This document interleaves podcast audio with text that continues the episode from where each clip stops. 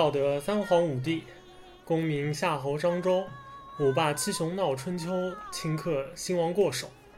青史几行名姓，北邙无数荒丘。前人播种，后人收，说甚龙争虎斗。欢迎大家来到今天的大实话，我是大姨妈大老师。今天呢，我们接着跟大家讲关于 NFL 的那些事。话说是吧？是不是这个节奏 啊？我是兔子，大家好。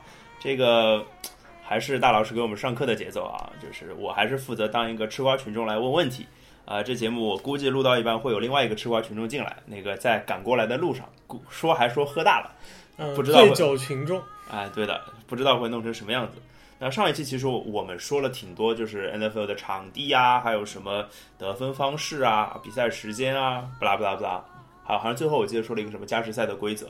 然后我怎么讲呢？我想到了一个很重要的问题啊，就是说 NFL 在美国是一个非常非常吸引人的运动啊。我记得就是大家知道的超级碗，那个就是总决赛嘛，它是、呃变成了一个文化现象。它每年基本上是世界上最贵的广告时段，哎，最吸吸睛的一个一个比赛吧。呃，所以它好看在哪儿呢？这是我要问的今天的第一个问题。好看在哪儿呢？嗯，最重要的一个元素，我觉得对 NFL 来说就是激烈，或者说是 tough，就是粗糙狼、硬朗、对，因为男人狼。因为这个这个哎，我多插一句，是不是真的？我不知道，因为我们的男生嘛，就是我我们的生活族群男生也比较多，是不是真的男生爱看 NFL 是绝大绝大多数？相比篮球或者别的运动，足球，呃，我觉得吧，这项运动肯定就是它比较粗糙粗暴的方面，肯定是它有吸引力的一个原因吧。但是我觉得更更广泛一点说的话，可能是因为这项运动和呃战争，上一回书我们其实说到过，哎哎，和冷兵器时代的战争其实有非常多的就是接近的地方，哦，就就是两军交战，回合制是吧？呃，对，而且攻是我守，我两军交战，然后没有来使，啊然后就是双方列完了阵，然后就是开干。啊，有一种那种仪式感，对吧？有没有这种感觉？而且这种开干呢，又是非常直接的，就刚说和冷兵器时代相近嘛，他们其实连兵器都没有，就是只有一些防具。就是，我觉得就是用我们现在常说的词说，就是刚正面是吧？就是这个节奏啊。其实我我我觉得啊，就是啊、反正就是 tough 嘛，反正就是对抗很强很强，对不对？对，应该说是充斥着对抗的一项运动。啊，对的对的。那我不由得就想到，就是冲撞这个东西是非常吓人的。他没有兵器，但是人撞人，肉撞肉啊！那是虽然他们都有戴护具、头盔啊什么，但包括肩垫啊、什么胸垫是不是也有啊之类的，应该都垫着的。但是是不是还是很容易受伤？嗯，这确实是一项就相对来说应该说是比较危险的运动。当然，我不知道和其他的就近亲橄榄球相比，啊差别大不大我们？我们暂时就是说美美美式足球嘛，呃，我橄榄球。只能说美式足球它其实整个发展过程中，其实在初期一度是面临一个就是是不是要废除这项运动的这个呼声。哦，那当时这个最重要的原因，就是因为呃科技还不发达嘛，没有那么多护具，然后规则又比较原始，就越发强调就比赛中的对抗的元素，而不是就是技巧的元素，OK OK，所以造成的一个结果就是运动员这受伤的几率非常大，而且而且当时一九就是上世纪初吧，呃，一九零几年、一几年的时候，所以当时可能就死人也是会有的，啊哦，我能理解，这个就造成就非常不好的一些影响。就让大家觉得这比赛就跟打架斗殴没有什么差别使，即使到了今天，就是有那么多次就是规则的修改，都是把这项运动逐渐引向就是对运动员的这个人身安全，嗯。对他健康尽可能减少这方面的不利影响。嗯，呃，并且有这么多护具的情况下，但这项运动仍然是就是受伤的概率。高的出奇的一个。OK，我懂了，我明白了一件事情啊。大家可能知道，艾弗森以前在大学里是打橄榄球的，他很就是他都是两个运动都打，但是他一直立志于要打橄榄球。我记得名人堂演讲的时候他说的嘛，是他妈妈跟他说你去打篮球吧，然后他才去打篮球的。他妈替他做了一个好的选择。啊，对的对的，就是像勒布朗也是打那个打那个橄榄球出身，就是他的身材大家都知道。原来他们是因为哎篮球不容易受伤，橄榄球太容易受伤，所以这个这个其实有一个就是篮球民宿，我觉得更有发言权。前纽约的民宿查理沃德。查理沃德，查理沃德老师当年就是在大学橄榄球界可以说是叱咤风云，而且这个和我们刚刚说的就是艾弗森和那个 LeBron James 这个还不一样。哎，我觉得插一句啊，这查理沃德如果大家没印象的话，他是姚明第一年还是第第二年还是第三年吧？就是范甘迪上任火箭哦火箭主帅之后，火箭的主力控球后卫，一个是查理沃德，一个是鲍勃苏拉。我靠，居然想起了姚明的故事。哎呀，继续继续继续。打断了，呃，和刚才那两位不一样的地方就是，刚才那两位可能在高中的时候他们打橄榄球打得很好，嗯，然后但是因为大家得知道，在美国就其实这样就兼项的，在高中时期的出色的运动员很多，嗯，是的，但是 Charlie Ward 老师是当时是在就大学应该是拿到了就是最高的那个奖项海斯曼奖，哦，然后拿完之后转身就 NBA 选秀，哎，他那时候有 NFL 选秀有被选中吗？似乎也是有吧，我猜啊，我就不是，我就回头我们查一下。估计带着这样的名头，就是被选上，肯定是问题不大。就反正反正他就不去了嘛，反正就毅然投然、毅然决然投入了 NBA 的怀抱嘛，对吧？说回刚才这个，就是受伤风险的话，其实现在就是可能这一这一批运动员中最优秀的 Tom Brady 啊，这个他就经历过有过非常惨痛的经历。Tom Brady 这个怎么讲呢？就是这个你不看 NFL 也应该知道。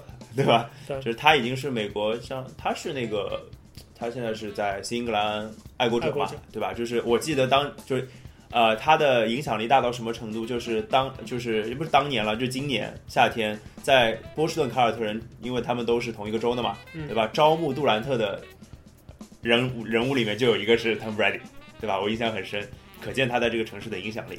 然后他老婆是那个吉塞尔邦辰嘛，对吧？对，这个老婆也是牛逼啊。哎，这个这个话题得中断一下，因为我们来了一位乱乱入群众啊，这个就是我们刚刚预预那个预告过的醉酒群众，现在来了，带着睡眼惺忪的面孔看着我，这给大家打个招呼吧。大家好，我是鲍老师。喝大了的鲍老师，不知道大家会说出什么，我准基本上不准备剪。没有，这点酒不算什么啊。好，你你别说话了啊。那个刚刚其实讲到大姨妈讲到那个冲撞有多危险这件事，Tom Brady 嘛，我不是讲到，就是 Tom Brady 他曾经受过一个什么样的巨大的一个伤呢？那个其实是 Tom Brady 职业生涯中可以说是最低谷，因为正好是就是完美赛季没有打成，然后第二个赛季的季前赛，完美赛季就是他常规赛全胜嘛，我记得对对吧？然后就输了最后一场嘛，对对，这特别惨。然后在恰恰就在这个节骨眼上，他应该说是处于踌躇满志、想要卷土重来的档口。嗯嗯嗯。然后在一场季前赛，然后遭到了比较厉害的冲撞，结果就是左膝严重受伤，结果就是直接的结果就是这个整个赛季他都缺席了，赛季报销是吧？对，哎，你当心一下你们库里啊。这个还好，NBA 赛季报销没有 刚打了个完美赛季，然后没有总冠军，without 总冠军是吧？对啊，就是一个意思呀。什么都不是。对啊，对啊，对啊，对啊，来来来，再接接接着，所以。那 Tom Brady 当然现在已经是非常厉害的人物了，当然他也从那个伤病当中站起来了，对吧？就我记得后面那个赛季他又卷土重来了，就重新变成了一个让大家怎么讲还是非常尊尊敬的一个就名人堂级的人物。对，应该说这样的伤病在 NFL 可以说是司空见惯。然后另一另一个角度，大家也可以看到，就是在 NFL 有很多的运动员他们会选择在相对比较早的年纪选择退役离开这项运动。有吗？有这样的例子吗？呃，最近的例子就是威震天嘛，Kevin Johnson。啊，威震天，哎，可能之前你说 Kevin Johnson，我不一定知道；你说威震天，我就知道了。这个是听看看过比赛，应该说是最近几年可能被公认为是联盟中就最好的外接手。啊，对的。然后他还就是年未满三十一嘛。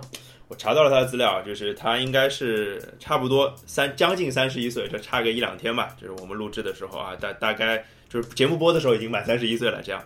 他最近六年都是全明星，叫 Pro Bowl 嘛，对吧？对，就是就是呃 NFL 的全明星，然后六届全明星。他同时还有着就是 NFL 的历史上的单季的这个接球码数的记录。记录。OK，我查到的资料是他二零一一年、二零一二年都是那个就就是这样一个从身体天赋上来看，简直可以说是天生神力的人。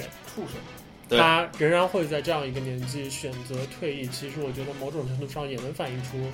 这个运动的可以说激烈程度和残酷。当然，另一个可以提到的名字可能就是 J.J. Watt，是现在 NFL 的最好的防守球员。然后他上个赛季，其实我觉得他上赛季的故事说出来就已经让人感觉触目惊心。嗯他上个赛季的就最后阶段是在带着应该是有四处核心肌群严重受伤撕裂的这种情况下，依然在参加比赛。我靠就是就是这是一个很动漫的一个一个一个设啊，定有一点，有一点，有一点，有一非点。非常的热血，但是热血的另一面也是这项运动可能比较残酷的一面。对，是这样，就是有很多体育类的漫画，大家会觉得动画很不真实啊。你像足球小将啊，对吧？灌篮高手我们不去提它，但是也不真实。就是，但是就橄榄球类的动动漫也有啊，那什么光速蒙面侠里边就有什么四分卫两条手都被撞的骨折了，然后也在打球。但是其实里面说这个好像还相对来说看着像像更真实一点是看着其实反而更真实一点。这就是橄榄球这个这个运动它血腥或者说残暴的一些地方。没错啊，那刚刚结束了一趴那个 血腥的话题，我们来说点有技术含量的。刚刚讲到 Tom Brady 嘛，嗯那我其实上一期我们本来有有说的，我们要讲一讲进攻跟防守这件事情。嗯，那 Tom Brady 其实大家都知道，那个可能你知道橄榄球，第一个知道的跟位置有关系的词就是四分卫啊，对对吧？Tom Brady 当然是非常厉害的四分卫。那呃，其实四分卫应该算是进攻整个球队进攻的灵魂吧？能不能这，样对？四分卫是在可以说团队运动中非常少见的一个，就是说一个人的力量有那么大，啊，特别是对于 NFL 这样一项，就是我刚刚才一直在说，它比较接近于冷兵器时代的这个两军对阵。那四分卫可能在其中大部分球队扮演的角色可以说是一个帅才。就是一个指挥官嘛，对就是这样的感觉。这个其实从 NFL 选秀中的一个就是小细节，大家就可以看出来，就是 NFL 的这个选秀前的一系列测试。大家如果对那个篮球有一些了解，可以可能会知道，就有体测嘛，对对对对，身跳得、多高、跑身高、臂多快、、冲刺速度、敏捷性还有卧推这种力量。，嗯，当然，这些 NFL 也有。嗯，但是对于四分卫来说呢，它最特别的一个测试是叫，应该是类似于认知能力的测试，要考智商的，考智商。就是脑残不能训是吧？脑残不能打这个位置是吧？这这个呢就比较有意思，它其实因为四分卫，他可能是一个球队的大脑，他某种程度上，呃，它就是一个场上的一个教练。嗯，这个的话，从足球上来做类比的话，可能就类似于一个一支一个球队里面的哈维，嗯，中场球队的皮尔洛、皮尔洛斯卡尔斯，就类似是那样的一个嗯角色。那这样的，就是一个那篮球里面就是控球后卫了，对吧？这个有点像，但是毕竟我觉得篮球里面可能控球位这个位置本身没有那么特别，啊，对对对，因为我们也有就是控球分位哈登嘛，还有控球前锋勒布朗嘛，还有本西蒙斯呢，类似的啊，还有那个字母哥啊之类的，全是。那当然，这是因为篮球现在混淆对吧？也不不说不说下去了，我们接着讲四分卫的事儿。那四分卫它很大程度上决定了，就是它有一个对于临场的判断嗯来决定我们的进攻要怎么打。这个当然很多时候是取决于四分卫和就是教练组的一个协调沟通的一个结果。嗯但是四分卫，特别是那些明星四分卫，像大家比较容易耳熟能详的 Tom Brady 啊，像 Peyton Manning 啊这样的四分卫，他们都是有相当的这个自主权，依靠自己的判断来决定我的进攻要怎么打。同时呢，他们基本上跟就是球队的进攻教练是平级的，对差不多。对，然后他们决定了怎么打之后，还要去协调整个进攻组在场上的这些人，要让他们知道怎么打。所以，其实，在日常训练中，四分卫也需要扮演非常重要的角色。这个大姨妈提到了一个很重要的点，就是说进攻人人选。那其实整个进攻有多少人呢？他的这个 NFL 之前我们提过，他出场的这个人数也是十一个。然后呢，这十一个人呢，他其实各自的职责也是比较明确的。那么从比赛中来看，和四分卫大家直观上觉得比较相关的，可能就是像跑位。所以跑位其实就是一直拿着球就是靠冲跑来撕裂就是对手防线。贝尔，对对对对对对对对对对，拿着球跑，对拿，着就是贝尔啊，然后呢，另一部分呢，可能就主要比较容易吸引注意的就是外接手，他们呢是大部分时间都是在就是接四分位的传球，而且这个传球通常呢，看的比较赏心悦目的是比较长的传球，呃，就是德罗巴，接球门球的是是这样吧？差不多，差不多，差不多。然后再接下来呢，可能就是没有那么引人注目的进攻锋线。啊、这个锋线啊，那就解释一下每个锋线到底是什么意思呢？嗯，这个地方先简单跟大家介绍一下，NFL 里面大家会听到说什么锋什么卫。对其实它这个命名呢，其实是一个比较，也是和行军打仗比较像的。嗯，排在前面的就是风，啊，垫在后面的就是卫。哎，这个挺那个挺古典的那种感对，觉的啊所以所以你看，就是现代的这个美式足球里面四分卫，他他不为谁啊？他是被 wey 的那个人啊。呃，对对对，就大家都是是，要保护他嘛，不可能他去保护人。但他的名字仍然带有那个位字。只是因为他站在后面，站在那个但是这个锋线应该说就比较恰如其分了。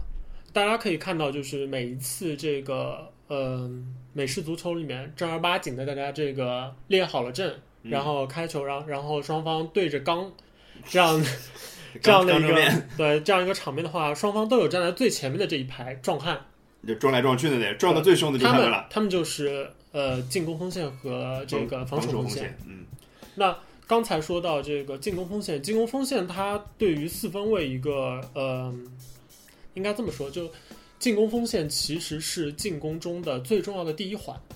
如果没有一个好的进攻锋线，意味着什么呢？意味着就是对面的这些壮汉就直接朝你的这个本方的这个四分卫和跑位给冲过来了。就是你的四分卫需要旁边需要有个有有有个保镖，对类似于皮尔罗身边的加图索这种概念。类类似类似，其实当然就不是只有一个加图索，他通常至少配五个加图索，对吧对吧？然后这个呢，就得说到就是 NFL 中它常规的就是进攻方式，它其实主要就是两种，一个是传球进攻，嗯一个是跑球进攻。跑球进攻的话，大部分都是由呃跑位来完成；嗯，传球进攻的话，我绝大部记得我分都是记得我小时候小时候看，现在看 NFL 它都叫跑位了，以前都叫跑锋，对吧？鲍老师有没有这个印象？也叫跑一直，呃，我印象中一直是叫跑锋，因为对对，就比较容易区分两边的阵容嘛，就是进攻那一方呢，一般都叫锋，然后防守嗯这边。但事实上不是，对对对对大家不是刚刚解释对？我知道。对这个这个其实是源自于这项运动初步传进来的时候，大家看就是比赛中这个球一旦打起来的时候，对这个画风你会看到这个持着球的人特别猛，一直是冲在最前面的。嗯因为他一旦冲起来了之后，他必然是冲到自己的阵线以前才能够推进马术的。对，而且他基本上就是永远是他他们队伍当中出了最前的那一个。所以大家会觉得啊，跑风好像也挺顺，嗯但其实它的命名更多的应该是从它的这个列阵的这个角度来考虑，对所以叫跑位可能更合适一点。为因为因为它的位置一般是站在是相对对偏锋线后面，对他对对要从后面开始冲嘛。对，对就贝尔从边后卫开始踢。也就也就是因为呃，美式足球中它这两种常规的进攻方式，所以进攻锋线它通常的职责也就是这两两个部分。而这两个部分呢，通常来说，它在嗯每一次的这个进攻过程中都是倾向性非常明显的。这个就取决于四分卫，就是四分卫和自己的这个教练组决定的这个战术。一旦决定，就是我这四分卫这档进攻是要以传球来解决的，嗯那这个时候，这个进攻锋线它的最主要的目的就是保护这个四分卫，不要被别人不要受到别人的冲击。没错，没错，没那。相应的，对面站着的这帮壮汉，他的目的就是碾过来，或者钻过来，或者从旁边绕过来，反正就是要想方设法的以最快的速度。就摸到这个四分位。我怕来不及，我要抱着你，是这个意思吧？对对对对对对，差不多差不多。嗯，然后如果是对于跑球进攻来说的话，那这个时候可能，呃，跑位因为都是比较精壮的汉子嘛，对，他其实这个时候进攻锋线的目的就是说，我要护着你不被别人碰到了，对对对，他是要把对方的这个防线给撕开口子对。这个其实就像呃冷兵器时代的这个方阵军队这个方阵中，要如果被别人冲开了口口子之后，对对对对对，那必定是对这方不利的嘛。那对 NFL 来说，其实也是如此。就一旦进攻锋线能够撕出口子的话，那几乎所有的跑位都能够推进不错的码数。对对对对对，其实这个怎么讲呢？就是我们刚刚我我听我讲听感啊，就是我帮大家稍微总结一下我听到的大大老师给我大伙说我说的对不对啊？大概就是防守啊、进攻锋线就两件事情，其实主要这一件事情就是保护，他做的就是保护的工作。那保护谁呢？主要是保护大脑，就是四分卫。那如果球已经给到跑跑锋了，就直接是保护跑锋。那保护跑锋的方式是把别人的呃防守锋线撕开来，然后找到口子去冲。其实就就是对于跑位来说，就是要帮他打开一条路径，让他能够跑得起来。对对对对其实就是我感觉就是听下来就是说，如果球在四分卫手上就干四分卫，球在跑的人手上就干跑的人。哎对啊，的确所以是。我们要为那个足球正个名，是吧？以前一直有不看足球的人说，哎，二十三个人、二十二个人抢一个球有什么好看的？嗯，这才叫 二十几个人抢一个球，好吗？对对，真的是抢一个球啊！对，因为足球还有很多干干干部就是没关系的嘛。我我对你在前面提过，后卫不可能冲上去抢这个球，对对对对吧？当然，这个在就是实际的比赛过程中呢，比这个相对来说要更加难判断一点。难判断在哪里呢？就是他需要提前去预判对方的一个进攻的倾向性，因为你真的等到就是我看到已经一目了然，我知道你要怎么打的时候，往往这个时候已经来不及了哎，。这个其实就是那个思维层级的问题了，就是你你在什么时候阅读到对对方要干嘛，这个任何一个运动都是这样的这。这个就得提一下，就是 NFL 的这个防守组的这个防守前线，啊，因为大家看起来会觉得啊，NFL 好像看前面的人都是这种大块头，全是棒子，啊真是肌肉棒子。壮壮的不得了，然后而且他们力量大穿的护，具看起来更大，你知道吗对，然后觉得好像没什么脑子。但其实其实这个呢，就是得分两头说。有点误会是吧？对一方面呢，就是站在前线的人，他的这个绝对力量是必须要有的，嗯，特别是对于就是呃进攻锋线和防守线防守锋线，嗯因为他们是没有什么就是靠我跑起来冲起来的这个机会，所以就需要你站在原地就要能够发出这样的力量。纯力量体格体格差一圈就直接被碾压了。啊，对对对对对对，那相对来说呢，呃，防守防守的这个风险，很大程度上也要依靠站在他们后面的这个一排线，我们是要线位嗯来帮助他们进行他们的工作。啊，那线位的主要职责就是和刚才说到的这个，嗯、进攻锋线应该说也是完全对应的。就一方面，如果线位觉得对方是要跑，那他们的目的就是要站在离就是开球的的那那个位置不远处，嗯，搭起足够好的防线就，就就是一个自己的防线查漏补缺的那种。就是搭一个篱笆嘛，对吧？直接把跑位给截住。而在就是传球进攻中，因为他前线已经有就是三个啊或者四个比较常规的情况下，外接手呃，不是啊，是那个防守的这个哦锋线，啊或者三个或四个在第一线靠他们的力量给顶住。那这个时候呢，在第二线的线位其实就有更充分的这个空间和他们的这个观察角度来决定如何去冲击四分卫。哦，就其实是就是相当于他是第二波，第二波要去干四分卫的那些人，对吧？这个呢，其实提一个地方就能够让大家明白，就是这个位置其实远不只是单单比一下力量、靠肌肉棒子就能够决定的。对对就是去年的超级碗总决赛，那个最后的 MVP Von Miller，然后他的位置其实就是一个线位上的冲传手，就是冲击四分位的人。嗯，然后当时去年的这个超级碗的这个冠军，其实就是因为他领衔的这个冲传组嗯的人马过于的精壮了，啊，导致对手就是顶不住。就是这相当于瓦解了对方的进攻风险，是吧？所以，所以当时他们的这个就是防守的前线就恐怖到了，你跑，我能马上把你给截停，嗯，就你跑不出去，你传呢，你的四分卫又躲不开，就是都会遭受，就是让对方的跑位或者说四分卫遭受非常大的压力。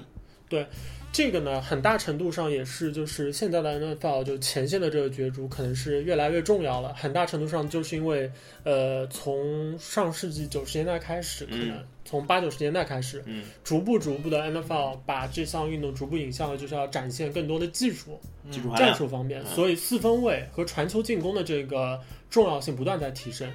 那对于一个四分卫来说，呃，大家我刚才也提了嘛，就是刚进联盟就要给他们这个认知测试之类的，就都是很就聪明，而且就是传球的这个手法又好。嗯，反应快嘛，我觉对得还是还有对。那对于这样的人，如果你给他很长的时间说随便你传，我后面就是守得住，嗯那很可惜，对于 NFL 来说，这样的情况基本上是不存在的。对的，对的，所以防守一个很重要的一个呃这个因素，就是要尽可能的使对方的这个进攻组显得仓促、对局促，不容易做出正确的决定。对，这跟那个我要举足球的例子其实也一样，就是你在没有紧逼的情况下传球的成功率和在被紧逼的情况下传球的成功率当然是有差别。这个这个再举个简单的一点例子，就什么你玩游戏一般都有蓄力的大招，就一般来说，你不可能让对方四分卫蓄力蓄个三秒啊，对对，给他蓄个一秒钟了不起了，就把他打断，一般是这个样子啊，就是这蓄个三秒，就想传哪里传哪里了。一般一般一般你打个 raid，然后 boss 在那边读条，你不可能读对吧？你的 raid leader 已经在你的耳麦里面喊了，他妈的哪个傻逼负责打断的？一般都是这个样子。对对对对，差不多吧。就是其实，所以啊，其实回回过头来讲，还是什么东西最就是在橄榄球当中进攻当中，什么谁最重要？还是四分卫最重要。对。然后呢？刚才说到这个，就是传球进攻逐渐兴盛，它其实很重要的一点，也是因为它这项运动在发展过程中，越来越多的就是教练开始意识到可以就是安排很多很多的战术套路啊啊啊！这项运动是一项就是非常非常讲求套路的运动。对对对对，就所有的就从呃开球给四分卫，到我如何去就是要进行保护啊，还是我对位的是谁？要挡住这个人，或者是我要在对方防线的某个位置拉开一个口子，嗯，又或者是防守组的人要从哪个位置去冲冲击四分卫，对对对，这些其实都是一个要有一个预判，然后特别对进攻组来说，更多的是就预先安排好的、演练过无数次的套路啊。所以这个其实怎么讲呢？就大家看起来就就是两军对垒在对撞。其实当中蕴含的技术含量是非常非常。其实就是因为人多了，人多了可以玩的花活就多。一般来说，你想足球、篮球都是打个。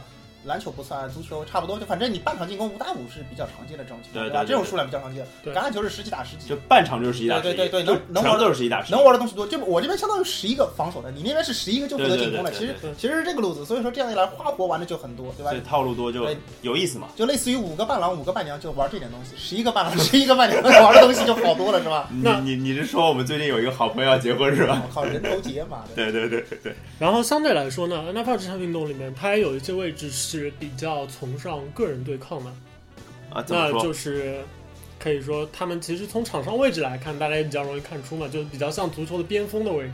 啊，就是贝尔吗？还是贝尔吗？对，就两侧的这个外接手，就贝尔抱麦孔吗？对对对，两侧的这个外接手呢，他其实已经叫接手了嘛。然后，但英文名字也是 receiver 嘛，它其实作用就一个，就是接球啊。这个已经不是贝尔了，这就是德罗巴和中卫考森德罗斯。对对对对对。但是呢，这个其实是一开始可能大家看比赛的时候觉得容易出彩的部分。为什么呢？因为这个位置就是这种运动神经特别发达，然后特别显的人特别多。对对对对对。刚才提到的这个魏魏震天就是其中一位。对对对。他这个身高差不多是接近两米。然后跑的跑的又快，然后有臂展，跳的又高。其实你简单想一下，就有点像那个勒布朗，对对对对对，对，就是基本上就是那种什么张伟连线啊，然后勒布朗跳起来扣个篮啊这种。那当然他不是扣篮，他是以类似的方式，就是碾压对位的脚位来接球。那刚才说对位的脚位嘛，脚位就是基本上他们的位置职责其实就是一对一，就是防外接手，去盯防外接手的。那对于这个位置来说，它更多的是嗯，个人技艺上的一个体现，基本就是单挑。为什么这么说呢？就是是不是就相当于啊？就是我就有个战术，这个战术是要要让那个外接手去接球的，就相当于篮球里面拉开拉开，一侧两个人单打，是不是这个意思？这这种战术呢，其实，在就是嗯，相对来说进攻的这个。选择已经比较明确的情况下，其实是非常倚仗球员的个人能力的。对，因为很多时候就是可能一对一的防守中，你就是没有办法限制那些超级外接。嗯，对。然后呢，同时我刚才说到，为什么说就是这个运动，呃，不是这个位置相对来说就是对个人记忆的要求更高呢？是因为，呃，四分卫的传和就是外接手的接之间。他的这个传接，其实这个配合很多时候是需要演练好的。说打出的哪个战术，其实很多时候你需要照着这个线路来跑。虽然有一定程度上有一些战术中可能呃接球的人是可以根据临场选择一些线路的，嗯，但更多的他们还是要需要根据既定的战术来跑出来。总而言之，还是套路。这个其实我觉得啊，我挺好理解的，因为这个不像你比如说别的比赛，你说。篮球你不可能有三四个人一起冲出来干你控球后卫，足球也不可能有四五个人一起盯着一个持球的人。有的呀，就就少足球还有，吧，少吧，足球还有，所以。所以就橄榄球里边，可能你传球负责传球的这个人，持球的这个人，他没有太多思考的时间，他只能说我平时一直这么练，这个角度、这个风向，我就用这个力量把这球甩出去然后就等着你人在那边接了。我不可能说，呃，我要看啊，你在那个位置，然后我瞄准了，好，就像精确制导一样的，就没那么准。对，就不可能说我临场你跑到那儿去了，哦，我也知道用什么力量扔出去，然后你再什么没感觉的去接一下，这个我觉得应该是做不到的事情。这这个可以，其实它的原因是什么呢？其实是由于它的规则所限。嗯就是在美式足球里面，其实它的这个规则规定了，就是在开球线之后，只可以有一次向前的这个传球。也就是说，这是你唯一一次就是单纯靠传球来推进你的这个嗯，球的这个位置的一个机会。啊，对的，所以就显得特别珍贵。这个就有点像足球里面你的这个后置核心，对加洛也好，斯卡尔兹也好，就你传的，不存在说什么传切配合这种对，不不存在就是你往前给一下小白，然后小白再 稍微摆脱一下，再给你创造一个更好的空间，没有这回事。对，所以基本上呢，嗯，NFL 的比赛中，四分卫在就是他传球前的这个容得他思考的时间只有那么几秒。对，关键就是这就是更得考那个认知能力了嘛，对吧？对 这是一个回合制的游戏，对对对啊这个我们说过，这是个回合制的游戏，所以说就套路就特别明显了哎，对的吧，对。所以，所以之前有一个说法说，那个 Tom Brady 为什么牛逼嘛？然后就有就是也是吹嘘 Tom 也是布雷迪吹，然后是应该是某个球员，就我记得他好像曾经有这么一段话是说 Tom Brady 的，就是意思是 Tom Brady 对对就是场上的空间感知能够好到就是说，呃，某个场上某个位置有一个防守球员滑倒了，嗯然后他是不会因为他滑倒了往那个地方传的，嗯为什么呢？因为他会在他的意识里面就会知道那片空间是已经被覆盖掉的，已经被防守球员覆盖掉的，传球到那边肯定是糟糕的一个选择。我靠，这个其实就相当于一种本能的感觉了，就是潜意识啊，或者说身体基因当中就存了这些东西。这个其实感觉像十五级贴吧大佬说的话，我根本就不敢相信。对对那个四分卫来说，可能做一个正确的决定，要比他的就是传球的这个准确度力力道和准确度可能更为重要一点。当然，传球准确度也非常重要。是是是，甚至呃传球的力道有时候也很重要，因为对四分卫来说，嗯、评价四分卫的另一个标准就是他的纵深的打击能力。这个其实说的是什么呢？就是是长传。麒麟臂，啊，麒麟臂麒麟臂这方面比较有名的其实是佩德曼宁。嗯呃，当然这这个其实对于他的评价造成了就是两方面的影响。一方面呢是他可能有点喜欢赌博，啊，就爱喜欢喜欢长长传，就容易失误。因但长传是是会被别人断掉的嘛。然后吹捧的一边呢，就觉得这个麒麟臂牛逼啊，而且就是看起来非常的华丽。就是都是那个彩虹传球嘛，对吧？就是伊朗的那个谁，那个伊朗的门将嘛，对就手抛球可以直接扔过半场。半场，对对对，以前舒梅切尔我记得也行，好像然后除了这个外接手以外，那在 NFL 的比赛中，进攻组还有能接球的，那通常就是嗯摆在场上的叫近端锋。嗯近端锋的这个位置呢，有些特别，它其实是有点接近于呃把一个外接手和一个进攻锋线给搅一搅搅出来的产物。哎，这个其实就是我我所说的，就是我拉姆塞，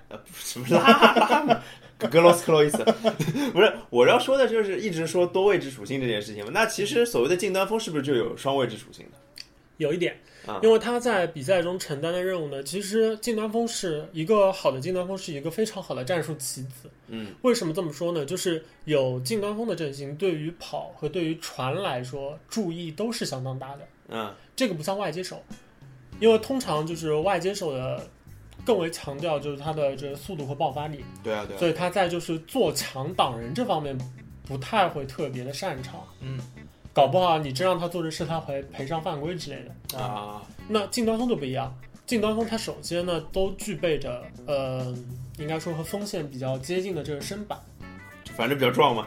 对，比较壮比较高嗯，然后同时要有这个做路面掩护的这个意识，以及保护四分位的这个意识。嗯能扛人。然后同时呢，还要有一双好手，啊对，要接得住球。对，其实对于呃近端锋来说，他的接球和就是外接手有一个非常大的一个差别。嗯，就他通常近端锋都是在场地的中央，他需要以一种类似于就是篮球里面快很快速的要到位置，啊，通过这个位置和自己的这个非常好的体型，把防守者给挡住，啊然后取得一个接球位置嗯，而这样的接球又通常发生在就比较近的距离，短距离，这意味着就是所以它叫近接球对端锋嘛，所以他接球的难度呢，相对来说也更多的在如何接住一个很快的球上，听懂了，所以费莱尼 是这个意思吧？差不多，差不多，差不多，反正就是不怎么好处理的球，对，就是我防守的时候你要能够顶人，然后你顶到前面呢又能够拿住球？牛逼牛逼啊！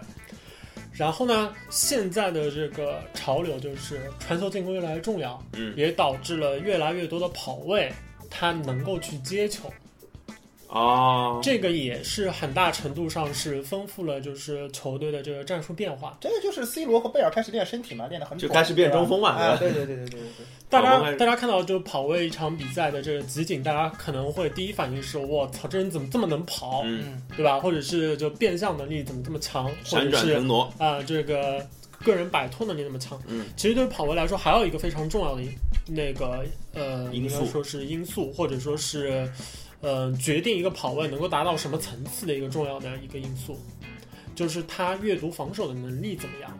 还是脑子的问题，对就他要在，因为跑位是不太能就是做太多的停顿的。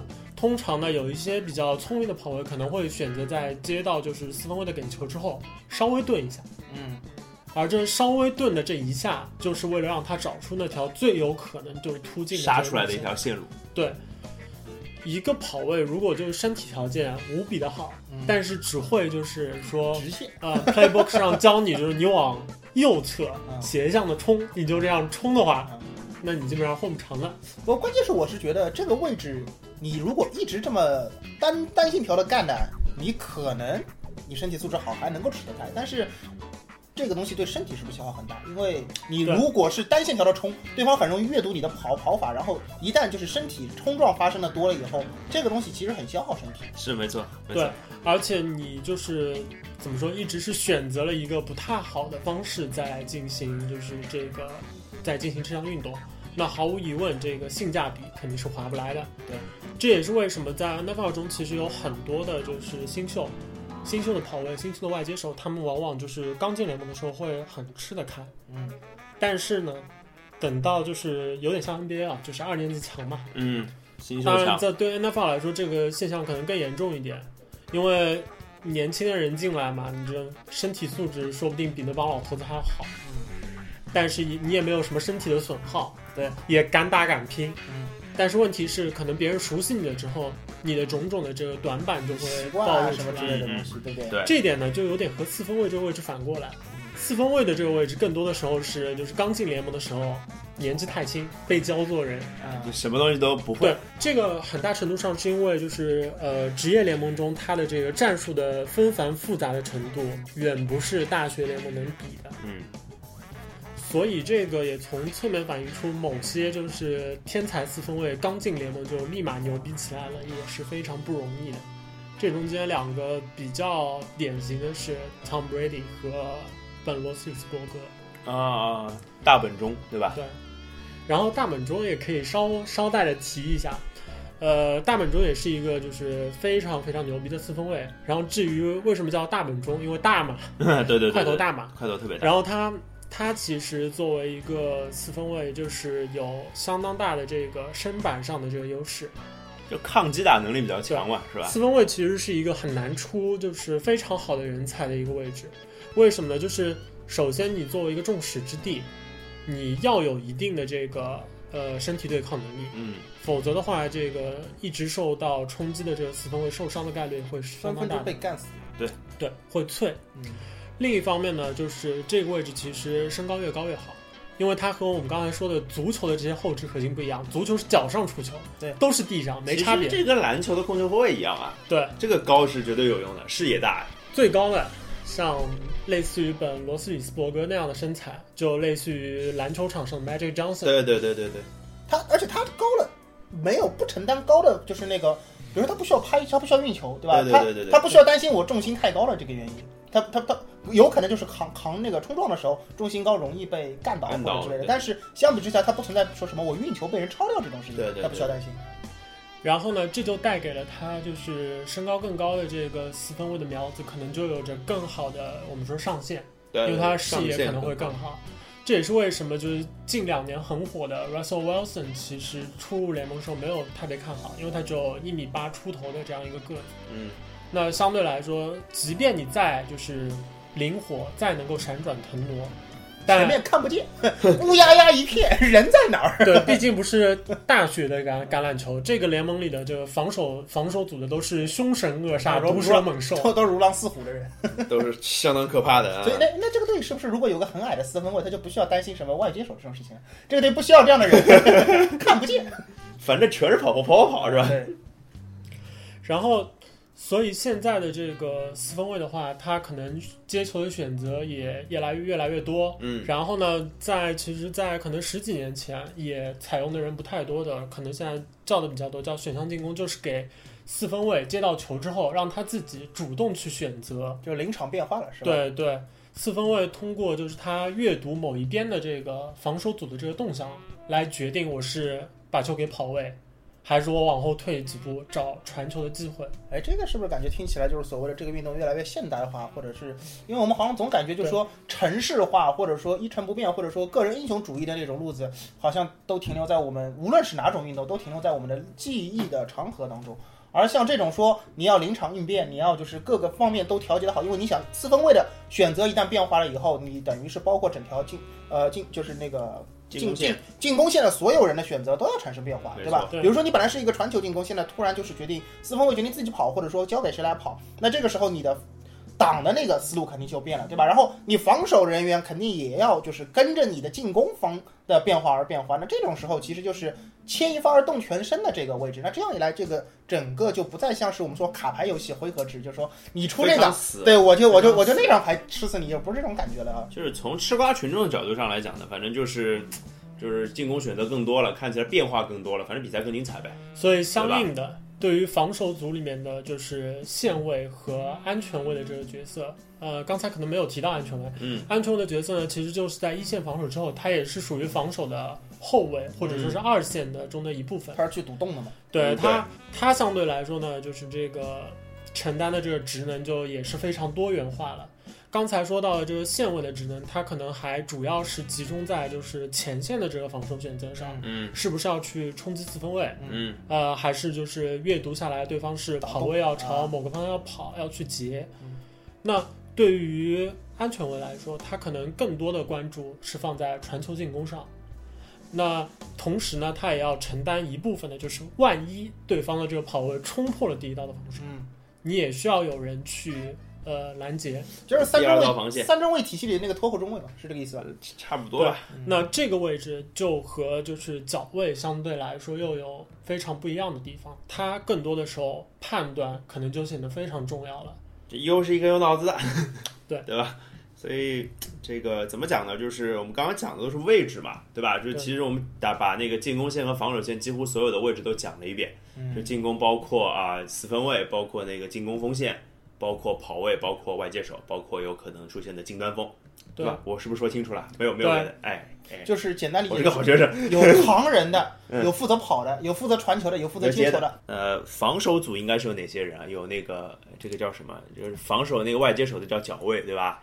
然后防守那个有什么安全位是吧？安全位就是有脑动脑子的那个叫安全位，这个通常是四个人来构成一个二线的这个防守。就是二二加二嘛，一般对性对吧？然后前面好像前面就是七个人嘛，七个人就对就是感觉防守听起来更复杂，因为你不能够很单纯的说，我就是负责去干那个接球的，或者说我就是负责去干那个准备跑的，或者说我就是准备去干四分卫的，这个感觉就不能够说我一棍子打死。没有，就是就是怎么讲呢？你去干四分卫的那些人，反正不可能去防外接手，这是肯定的。啊，对对对，但中间的还有一些中间地带，比如说跑锋冲出来到底该怎么防之类的，所以感觉暂时听起来就是说这个位置要脑子，那个位置也要脑子，这个位置也要有脑子，所以感觉是不是橄榄球就是或者说美式足球里边，他的那种高中生球员是不是就特别少？联盟里边我我这个确实，高中生球员对于 NFL 来说应该是，我我不是我不知道好像是体有没有，但是好像这个我们下一次做节目之前查一下。对啊，我我我在想这个感觉就不是像 NBA 这样，就是就是这是为什么呢？因为鲍老师没有参与我们前面的 re 稿，所以鲍老师指出了一个天外飞仙的问题，我没有准备到。但是。但是大家不觉得这个是因为我们前面一直在说这个位置要对脑子，那个位置要脑子。大家想一下，就说你一个高中生球员，你你就活了这么点年数，你肚子里的墨水或者说对战术的那你不能这么这讲，个有理解高中应该没有那么厚对吧这个这么说吧，就是呃有没有个例呃另说，对但是从普遍来说，NFL 的进入联盟的这个年纪普遍都更大，特别是绝对不会出现像 NBA 类似的情况，就大家觉得大一新生吃香这件事，啊，就 one and done 这件事情呃，是对对有有来说意的。几乎是不太可能的因为比较就是通常情况下的一个四分卫的成长的一个轨迹，都是首先当一个替补，然后去学习这支球队是怎么比赛的。嗯因为 N N F L 相对来说最复杂的一个问题就是出现在各支球队、各个学校，它的进攻体系、防守体系可以是截然不同的，OK，就是而一旦不不适应，可以说就是就是废柴。就完蛋，哪怕你个人能力再强，也是完蛋。OK，所以其实刚刚讲了那么多，就是进攻、防守这两件事情，其实说的非常轻巧，都是两个字，但是其实当中蕴含的哲理也好啊，套路也好啊，都是非常非常非常多的。嗯，就是就是，我觉得这一期，我觉得主要就是让大家改变一件事情，就是 NFL 是一件野蛮野蛮的运动，不是，它是一件充满智慧的运动，对吧？它是一个充满智慧且很野蛮的人。哎，对对对对对，当然身体对抗也是非常非常呃，激烈的。当然这个还是要补一句，就其实呢，这一项野蛮的运动呢，已经得到了就是比较大程度的修正。因为我就说一个小小细节吧，就是事实上头盔里面是有气囊的，啊、头盔里是有气，而且呢，这个对于大部分应该职业球员，他们的头盔都应该是就是根据你的这个去定。脑脑袋特制啊对对对呃，对的，衣服可能也是吧。对，所以 所以就是对他们的保护啊，就是刚刚说野蛮，我们这个野蛮其实打引号，因为强度太大啊。当然，对人的保护，人永远是在这个运动之上的。运动员本身人来说，所以呃，其实虽然我们看到受伤很多，但是这个已经是一个非常怎么讲降低伤害之后的一个结果了。而这期其实聊得非常长，然后我们刚刚先提过了，就是就是改变大家印象，然后主要就讲了进攻跟防守这个组到底有哪些人嘛，对，吧？就是位置，大家大家捋了一遍啊。对啊，所以要下一期讲什么呢？下一期其实我我想到了一个点没有讲的，就是就是其实除了进攻组、防守组之外，还有一组，对吧？这个是我没有提的，这个叫特勤组。哎，特下下期讲讲特勤组，还要讲讲什么呢？还要讲讲进攻到底是怎么进行的，对吧？今天今天的书咱就说到这，这个就然后下期这个实话咱们接着聊 NFL。好，拜拜。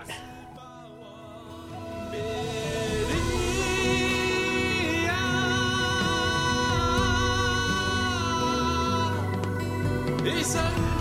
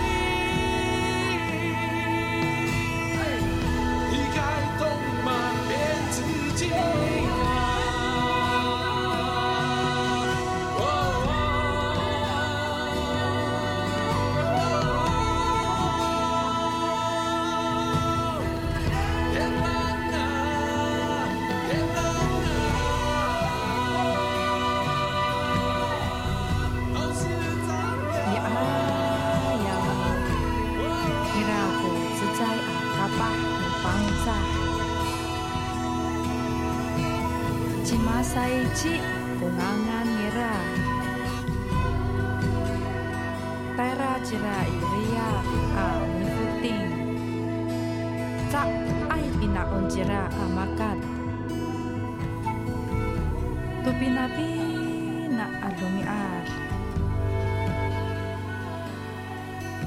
Maalul jimasay jibi.